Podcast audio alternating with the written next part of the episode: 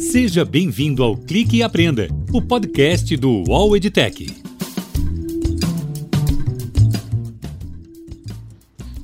Olá a todos, estamos aqui em mais um episódio do nosso podcast Clique e Aprenda, podcast do UOL EdTech, episódio 24.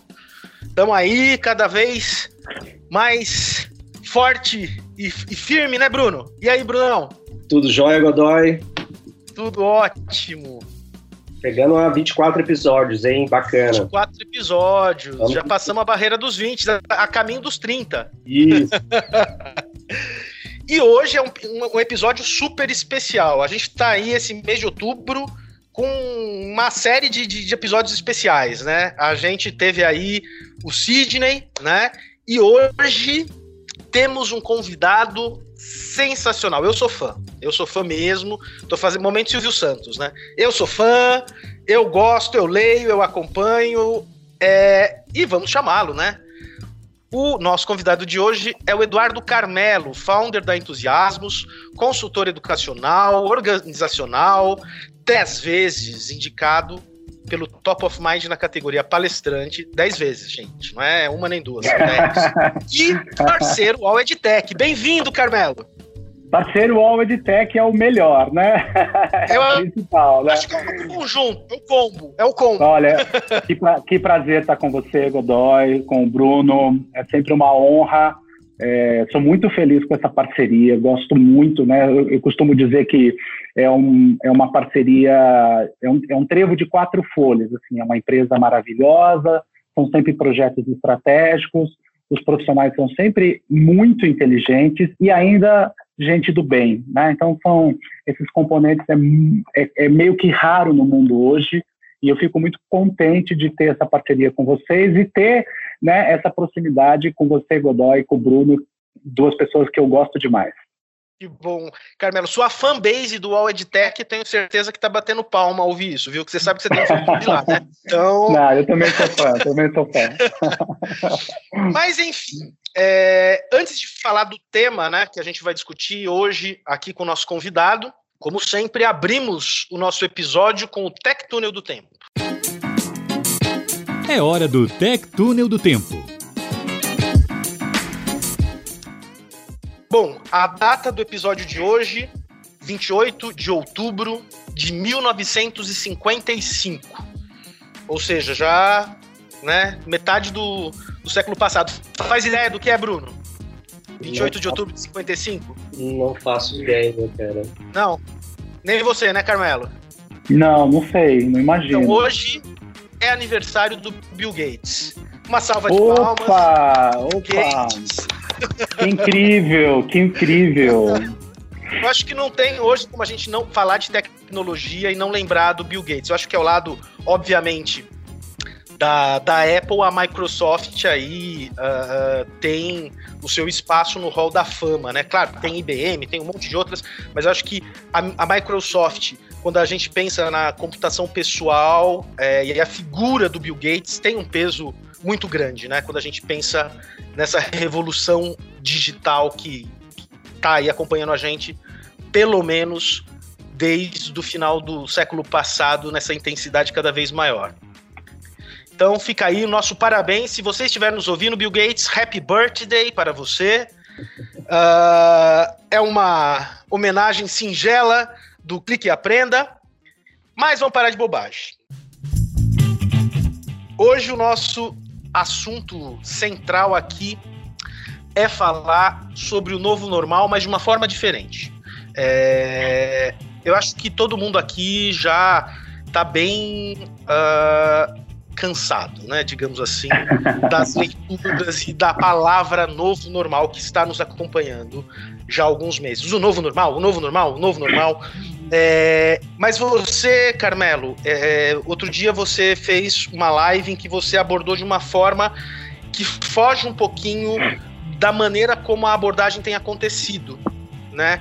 Que é sim, é focando sim. também na questão dos novos diferenciais, muito mais do que o novo normal enquanto momento.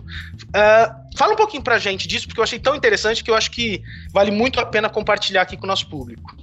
Claro, faço, falo sim. É, bom, nós que, que estamos trabalhando arduamente na pandemia, quando começou a surgir o novo normal, eu pensei, a gente tem uma espécie de, de manifesto de bando, eu acho, assim, né? Quando entra uma, uma novidade, todo mundo meio que tenta replicar essa novidade. E aí esse novo normal, ele é claro que é interessante, mas ele tem se aplicado a alguns temas até que bem conhecidos, né? Como a gente vai voltar no escritório, como que nós vamos trabalhar, de que forma a gente vai trabalhar, vai ter álcool gel, não vai ter álcool gel, o que vai acontecer? E eu comecei a fazer uma reflexão bem profunda é, de que era importante a gente pensar no novo normal, mas o trabalho fundamental era se preparar para o novo diferencial. Por quê? Porque como a gente aqui que trabalha com transformação digital, transformação cultural e transformação estratégica, o que, que a gente percebeu nos últimos 50 anos? Que há uma diferenciação nas grandes transformações que trazem grandes complexidades. E essa transformação está no ritmo que ela acontece. Então, antes acontecia de 20 em 20 anos, depois 18, depois 15, depois 10. Perceba que nós já tivemos em 2008 uma grande complexidade, né, uma grande transformação, depois 2014 e agora 2020. E o que, que a gente está estudando é qual é a próxima onda complexa. E essa próxima onda tá, tá aparentemente está planejada para 2024. 2024, ou seja, está tá muito próximo essa nova onda de complexidade. Tanto que dá para dizer que o Covid, esse momento que nós passamos, é um leve treino, é um treino das nossas capacidades para poder lidar com toda a complexidade. E qual é a base disso? Vários estudos vêm mostrando para a gente, né? A base dessa transformação será as tecnologias emergentes. Exemplos rápidos. Por exemplo, nós temos a inteligência artificial. A maioria de nós, a gente tem um assistente é, a gente tem a, a Siri, por exemplo, né, no nosso no nosso fone, nosso smartphone, e a, a, qualidade da relação com a Siri é pedir para que ela faça uma coisa que a gente poderia fazer. Que eu brinco que ela é o mordomo da gente. Siri, liga, liga para o Godoy. Siri, liga para o Milagres. Siri, aumente a luz, abaixa a luz. Essa é a primeira geração da inteligência artificial. E agora, nos próximos dois anos, já entra a segunda geração da inteligência artificial, que você projeta com a Siri.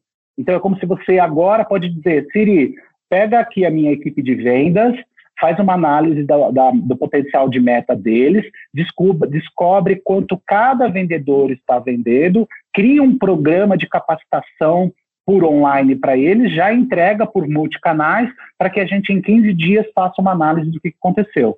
Então, a, é, a, já começa um novo salto é, na, só na inteligência artificial que eu começo a projetar com a Siri. Nós já vamos ver rapidamente qualquer qualquer pessoa que queira aprender poder fazer o seu próprio aplicativo de desenvolvimento pessoal. Você vai entrar com a internet das coisas e você vai entrar com 5G. No 5G, o que, que você vai ter? E muito rápido, a gente vai ter também uma revolução das startups que vão usar todas essas tecnologias, mais a capacidade de inovação, para poder trazer produtos, serviços que vão fazer de novo uma grande disrupção. Aí você junta, por exemplo, é, impressora 3D, mobilidade urbana. Agora já mostrou, eu tive a oportunidade de, na Embraer, ver um, um projeto da Embraer junto com o Uber, por exemplo, para fazer carro voador nos próximos 10 anos.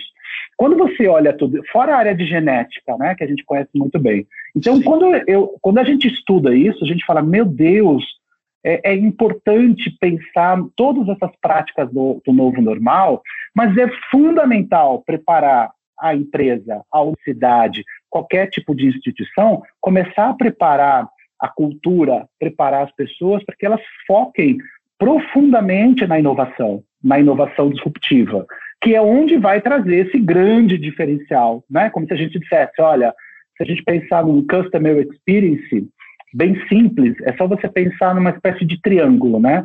Numa ponta do triângulo está quantidade e qualidade, na ponta de baixo está prazo e lá na ponta em cima está o efeito wow, né? Wow. Então, acho que a uhum. grande questão hoje é, é brigar por entregas, qualidade e prazo já acabou, é commodity. O que, que nós vamos realmente fazer para se diferenciar no mercado que está cada vez mais tecnológico e é um mercado que, obviamente, está cada vez mais disruptivo. Né? Por isso a questão, né, a grande reflexão de para que, que eu vou pensar no novo normal se o que eu preciso mesmo é ter um novo diferencial? E pensando em diferencial, a gente pode. Uh, porque eu acho que tem aí, quando a gente pensa né, na, na, na, na autoformação, né? A gente vem aí já há alguns tempos vendo bastante estudos é, falando sobre quais são as habilidades do futuro, é, o que você precisa saber hoje já. Então a gente está falando das soft skills principalmente, né? É, que você precisa ter desde já né? Mas Perfeito. você fala também de um grupo de, de, de, habilidades que são as real skills, né? Que vem, é, eu, vão, é, né? é, eu particularmente gosto desse tema, esse tema, o real, o real skills, porque a gente usou soft, soft skills para contrapor aos hard skills, né? E nós, uhum. brasileiros, temos, acho que a gente tem uma mania que não é tão eficaz assim, que é contrapor algo para fazer com que o que a gente goste seja superior, né? Então assim, ah, não, agora hard skills pode esquecer, não vai mais não vai mais existir. Isso é uma grande mentira. O que vem agora são soft skills. Eu gosto muito de, da, da integração das popularidades. Eu acho que o futuro, que é cada vez mais complexo, o futuro ele não suporta essas dicotomias entre velho e novo, jovem e idoso, é, gestão antiga, gestão moderna, ele não suporta isso. A palavra que, que a complexidade gosta muito é efetividade.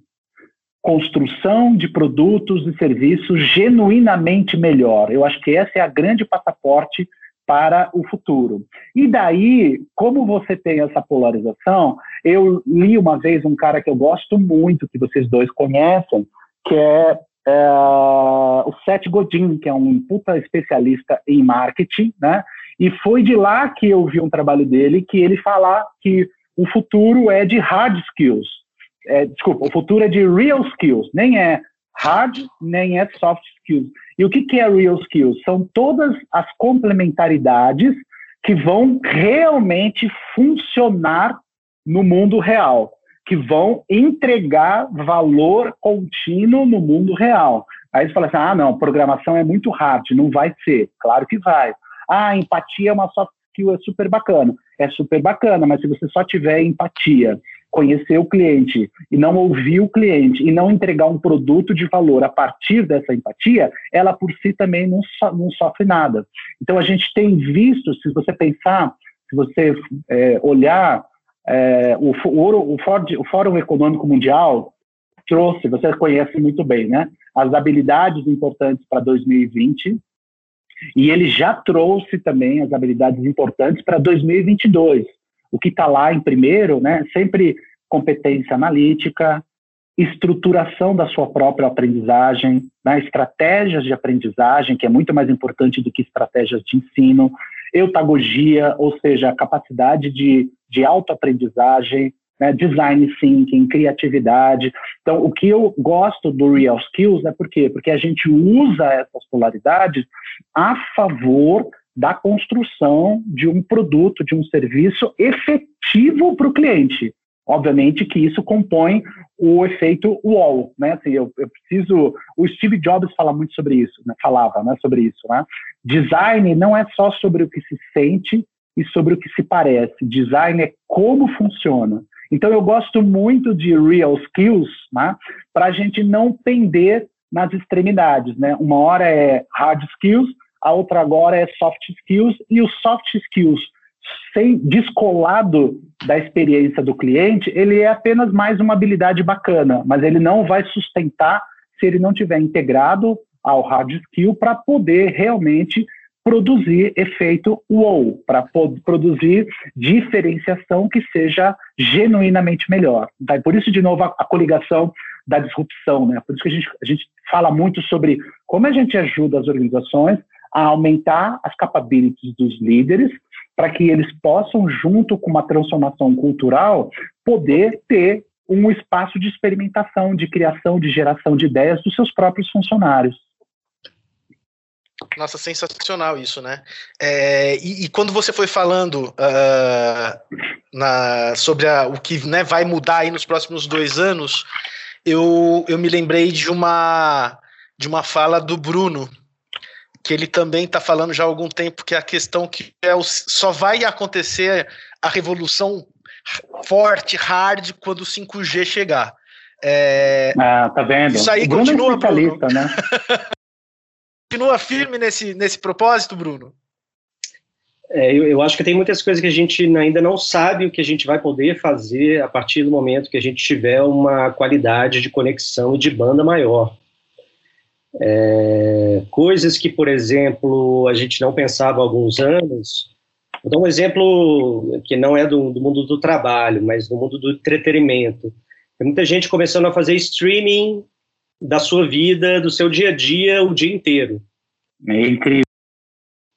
É, Para você fazer isso na prática, você precisa de bateria o dia inteiro, conexão o dia inteiro, conexão mobile o dia inteiro. E mesmo no 4G aqui de São Paulo, é, às vezes uma operadora ou outra falha. É, então a gente ainda não tem uma, uma infraestrutura para esse tipo de entretenimento, para esse tipo de streaming mobile de longa, de longa duração. É, então eu acho que quando a gente tiver realmente uma estrutura melhor, vão surgir serviços, vão surgir é, outras formas de entretenimento, outras formas de jogos, outras formas de trabalhar que a gente ainda nem, nem sabe como elas vão ser.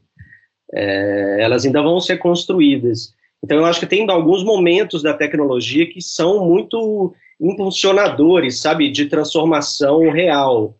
É, o que eu sempre falo é que o smartphone foi um desses momentos que mudou muito a, a, gente faz tudo. De chamar uhum. táxi, de pedir a comida, até fazer uma live de trabalho é, do celular é, de casa, como a gente tem feito muito atualmente.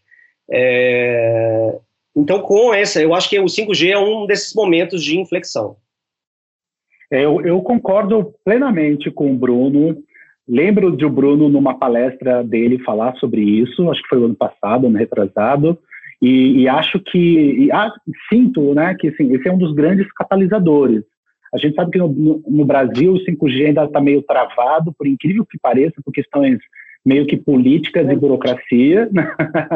Ele está travado, a gente já tem gente que já está trabalhando em 6G, 7G, e eu acho que ele realmente é o grande catalisador, justamente, né? Eu gosto dessa.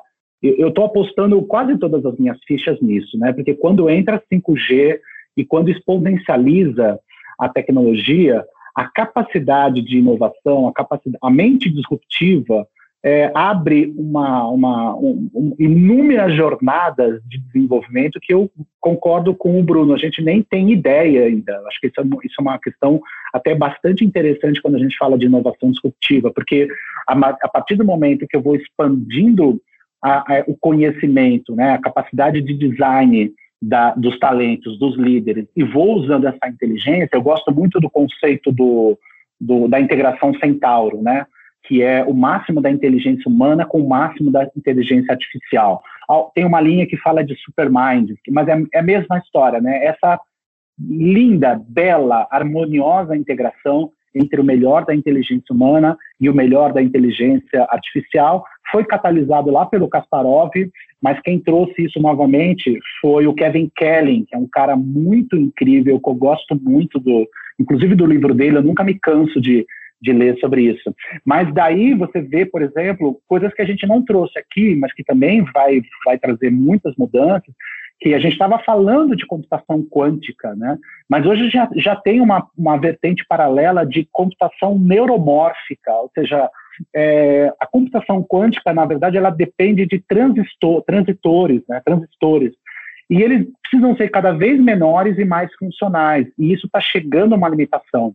Então vem, por exemplo, a computação neuromórfica, que trabalha com similar a como funciona o cérebro, que trabalha com memory storage. São coisas completamente diferentes. Tá? Então, assim, tem muita potencialidade, Godoy tem muita coisa. E eu acho que só quero marcar uma questão importante aqui, é assim, tem muita é, possibilidade de expansão e acho que tem um trabalho tanto para a educação quanto para a organização de sair de uma cultura de começar a aprender aos 45 minutos do segundo tempo e fazer um trabalho estratégico de aprendizagem. Eu tenho falado isso com todos os meus clientes.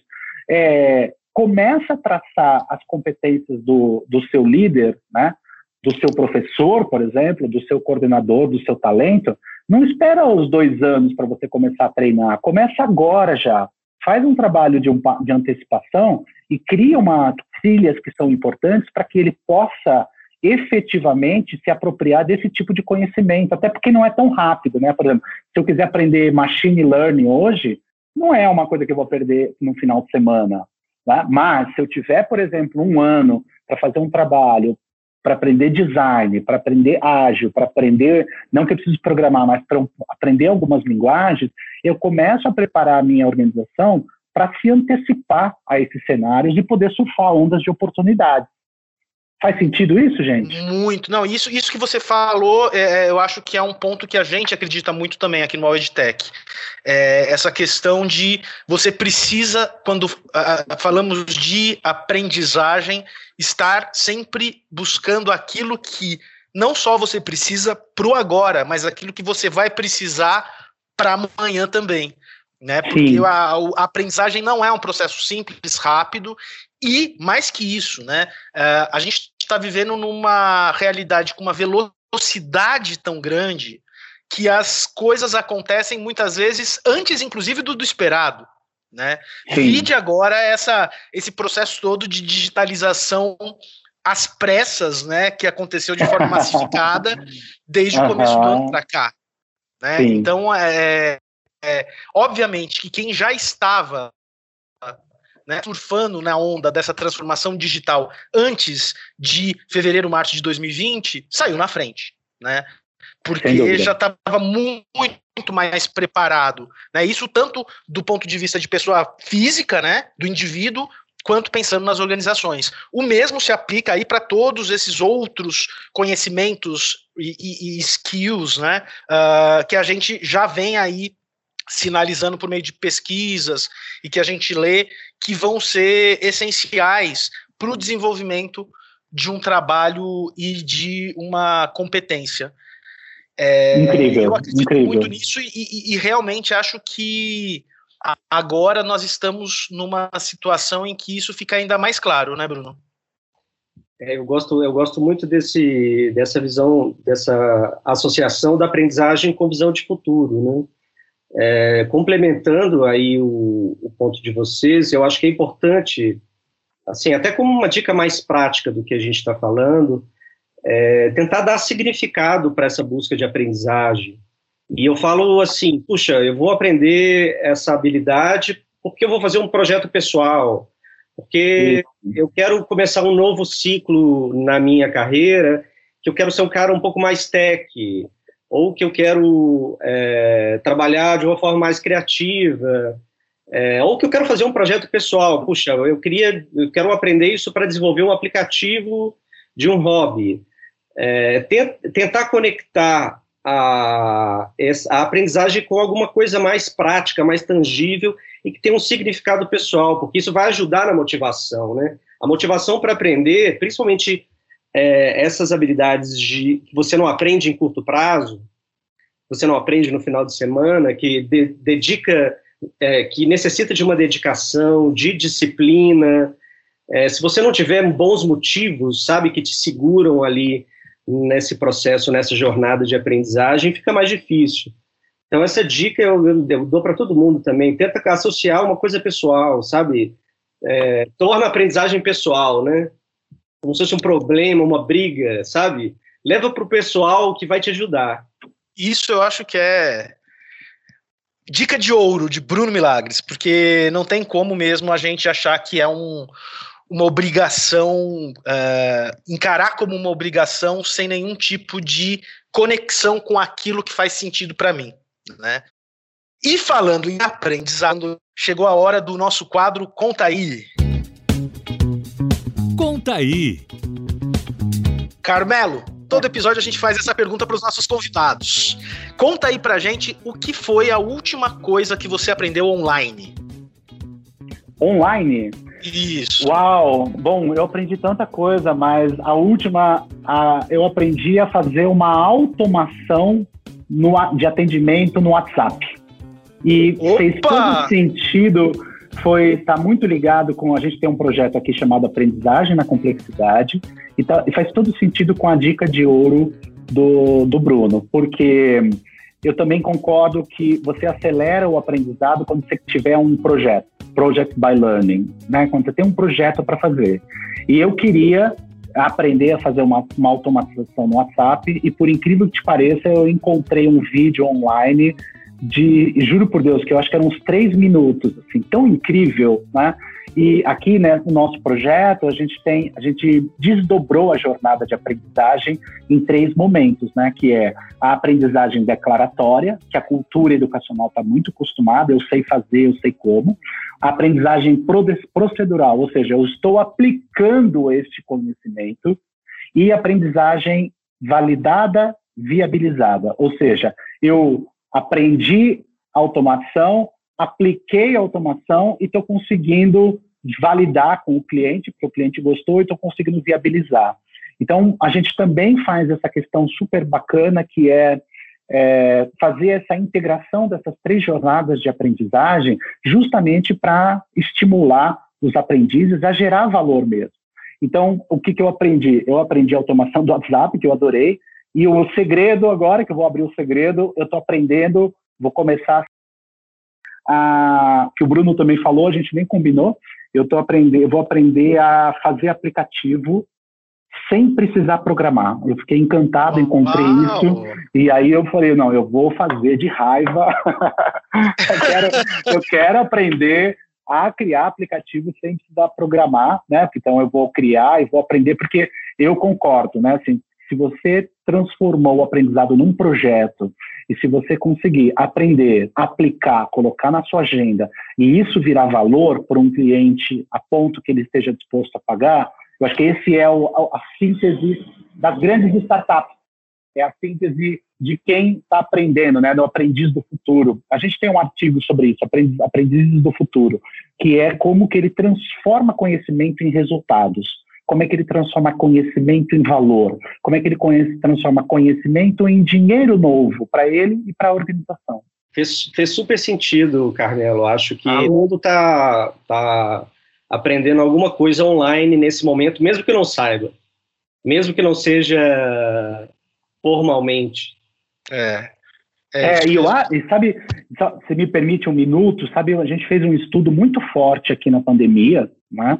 Que funcionou muito em cima até desse projeto da aprendizagem na complexidade, que foi, claro, uma quantidade enorme de, de empresas que precisaram fortalecer os cursos na sua educação corporativa, né? Então colocou muita gente para fazer cursos.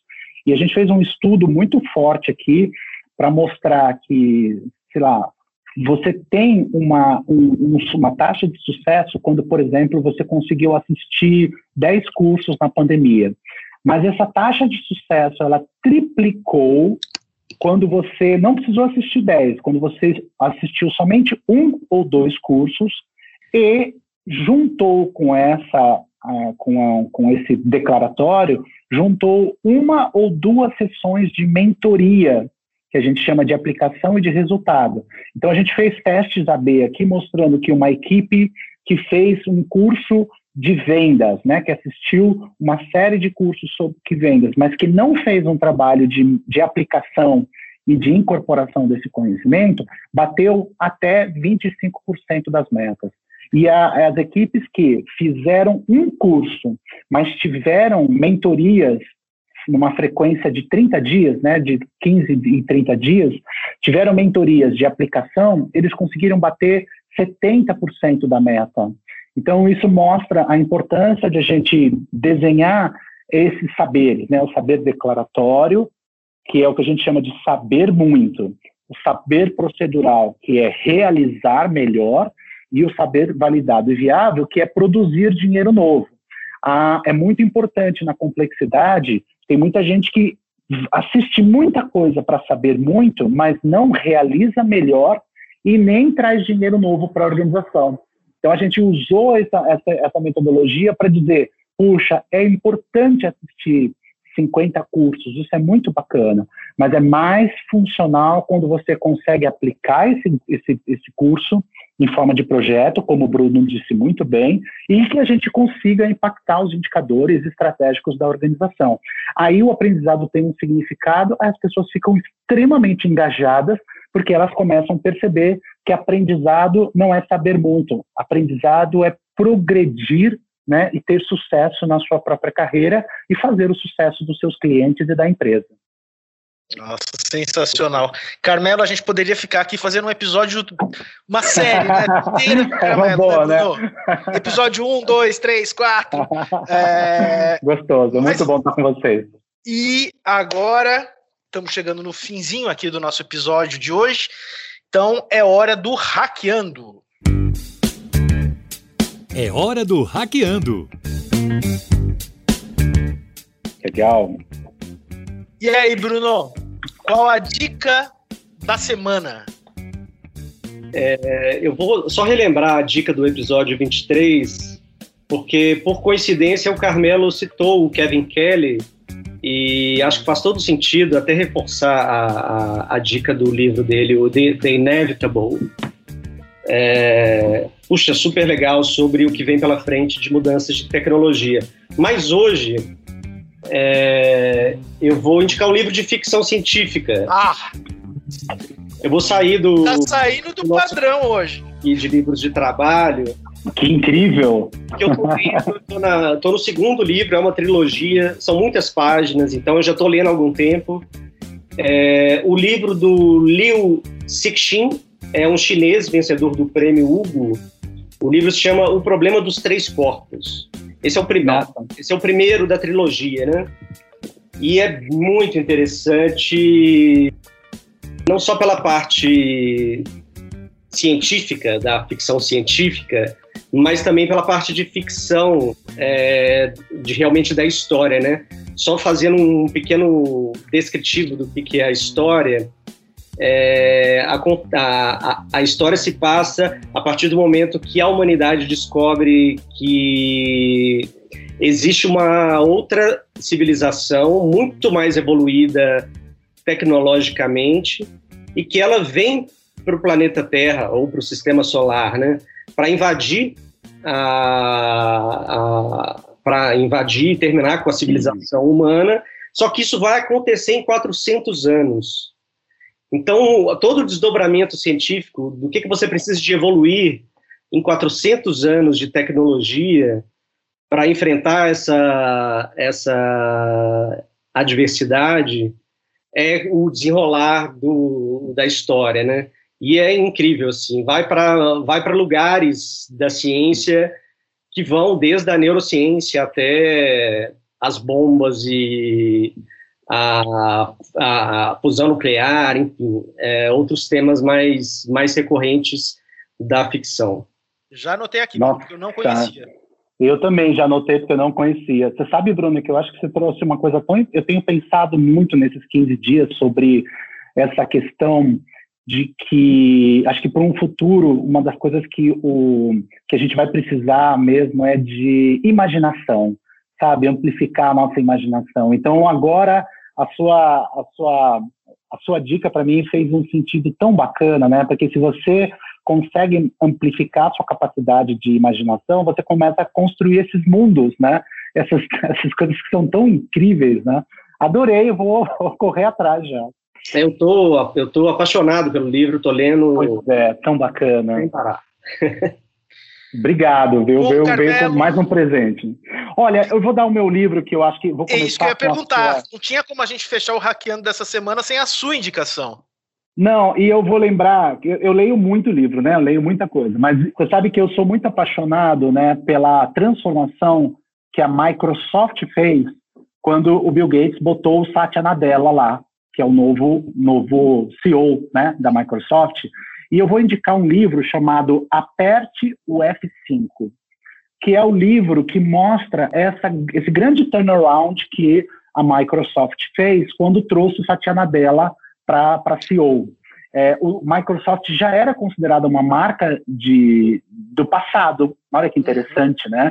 Ela perdeu três grandes mudanças. Você perdeu mudan três grandes mudanças tecnológicas. Né? Imagina, ela perdeu o smartphone, ela perdeu motores de busca, ela perdeu redes sociais. Aí entra o Satya Nadella e olha que interessante. A primeira coisa que ele faz ele dá treinamento de design thinking para 23 mil funcionários.